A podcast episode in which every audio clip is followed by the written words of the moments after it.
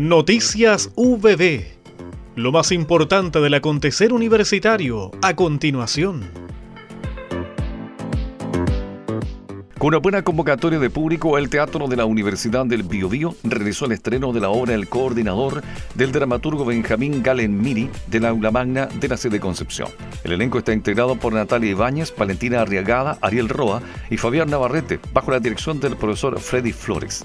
La obra presentada por la Dirección de Extensión es una gran comedia en un contexto estético actual, ambientada en un ascensor que muestra lo bizarro con gracia, el dolor con una sonrisa y la violencia como si fuera la única forma de convivir.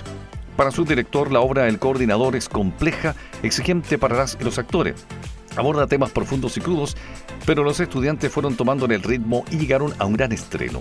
Agregó que siempre está contento del trabajo que realiza el elenco del teatro de la UPB porque es un desafío subirse al escenario. La persona pone su cuerpo, voz y emoción ante el público, su opinión y da vida a un texto que tiene contenido.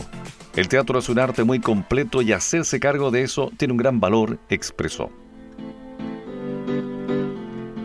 El rector Benito Maya Hermosilla se reunió el jueves 13 de octubre con el rector del Centro de Formación Técnica Estatal de Tirúa, Osman Núñez Mascayano. El académico llegó hasta la sede Concepción de nuestra universidad para saludar a la autoridad universitaria e informarle de la marcha del plantel, cuya implementación fue proyectada por la UPB por encargo del Ministerio de Educación en el marco del programa de instalación de una red regional de CFT vinculados a las universidades estatales de las distintas regiones. Recibimos un proyecto muy contundente en lo referente al sello intercultural que se busca imprimir, el modelo educativo y otros aspectos académicos, afirmó Núñez. Agregó que la propuesta diseñada por la UPP se ha ido adaptando a la práctica, evaluando su funcionamiento y aplicación. Por su parte, el rector Ubaña ratificó el compromiso de nuestra institución de apoyar la iniciativa.